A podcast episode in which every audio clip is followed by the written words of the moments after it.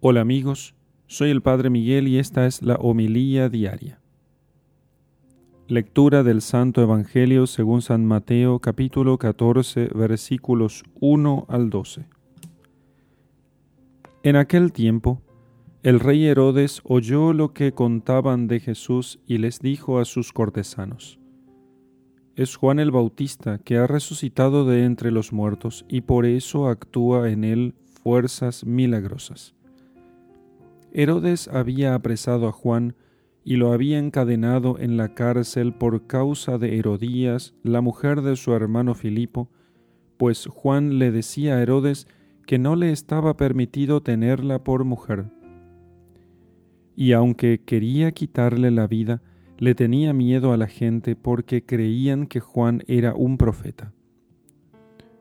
Pero llegó el cumpleaños de Herodes, y la hija de Herodías bailó delante de todos, y le gustó tanto a Herodes que juró darle lo que le pidiera.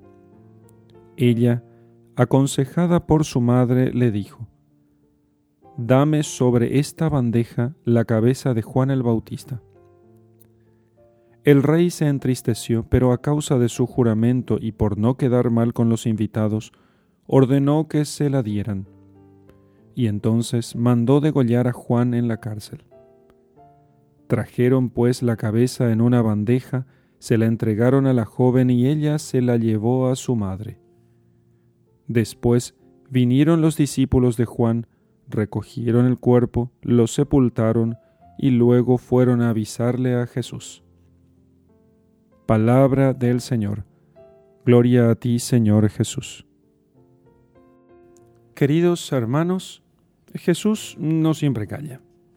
Existen, hay que decir que existen algunos silencios que pueden ser cómplices, que colaboran con la mentira, que están hechos no de valentía, no de virtudes, sino de cobardías. Un silencio, eh, ese silencio cobarde que nace del miedo a las consecuencias o del temor a comprometerse, del no meterse en problemas, de un, de un amor a, un amor desordenado, a la comodidad y que cierra los ojos a lo que molesta para no tener que enfrentarlo. Ese silencio no es virtuoso, ese silencio no es, no es meritorio, no es bueno. Esas correcciones que dejamos de hacer, ese dejar pasar nomás las cosas porque dejar que pase con el tiempo, que, que el tiempo los va a arreglar, decimos, y ciertamente hay cosas que el tiempo arregla, pero hay otras que no se arreglan con el tiempo, sino que necesariamente deben ser corregidas con una palabra oportuna. Y eso puede darse dentro de la propia familia, del trabajo, en, em, con, en las relaciones entre superiores e inferiores, respecto del amigo y, y también incluso respecto de aquellas personas a quienes, a quienes tanto nos cuesta tratar. La palabra de Jesús está llena de autoridad y también llena de fuerza y ante las injusticias y el atropello el Señor no calla. Recordemos aquellas palabras, aquella vez que decía a los aquellos que se le oponían, ay de vosotros, escribas y fariseos, ay de vosotros hipócritas, porque vosotros eh, despojáis a la viuda con el pretexto de hacer largas oraciones, decía el Señor. Él, a él no le importó ir contra la corriente a la hora de proclamar la verdad. Y San Juan Bautista, por su parte, cuyo martirio leemos en el Evangelio, era la voz que clama en el desierto. Nos enseña a decir todo lo que deba ser dicho, aunque nos parezca alguna vez que es hablar en el desierto porque el Señor no permite en ninguna ocasión que sea inútil nuestra palabra cuando esa palabra es dicha por amor de la verdad y unida a la voluntad de Dios. Es necesario hacer lo que se debe hacer, aunque eso tenga consecuencias para nosotros. No podemos callar ante, ante las infamias, ante los crímenes, no podemos callar ante las injusticias, aunque eso resulte en otras injusticias para nosotros. Principalmente no podemos callar delante del aborto o de la degradación del matrimonio y de la familia o ante una enseñanza que pretende poner a un lado a Dios en la conciencia de los más jóvenes. No podemos callar ante ataques a, a, la iglesia, a Nuestra Señora, ante las calumnias sobre las instituciones de la iglesia. No podemos callar ante los ataques que se hacen al nombre de Dios. Callar cuando debemos hablar por razón de nuestro puesto en la sociedad, en la empresa o en la familia, o sencillamente por la condición de cristianos. Callar en esas ocasiones podría ser colaborar con el mal. Y si se nos corresponde hablar, hemos de hablar. Si calláramos, permitiríamos que se piense que el que calla otorga. Y si los católicos hablasen cuando tienen que hacerlo, si no se callaran tanto como de hecho en nuestros tiempos tanto se callan, si no contribuyeran con una sola moneda a la difusión de, de, aquellos que hacen el mal o de los que publican cosas contrarias a la verdad, difícilmente podrían sostenerse esas empresas.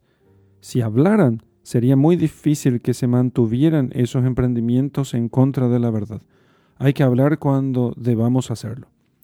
A veces en el pequeño grupo en el que nos movemos, en las reuniones que se organiza espontáneamente em, a la salida de una clase o con los amigos, con los vecinos, con los parientes, allí entre, entre, los amigos o a veces ante un video indecente en el ómnibus en el que viajamos o también en el, desde el lugar que nos corresponde en la sociedad, si hemos de hablar, hay que hablar.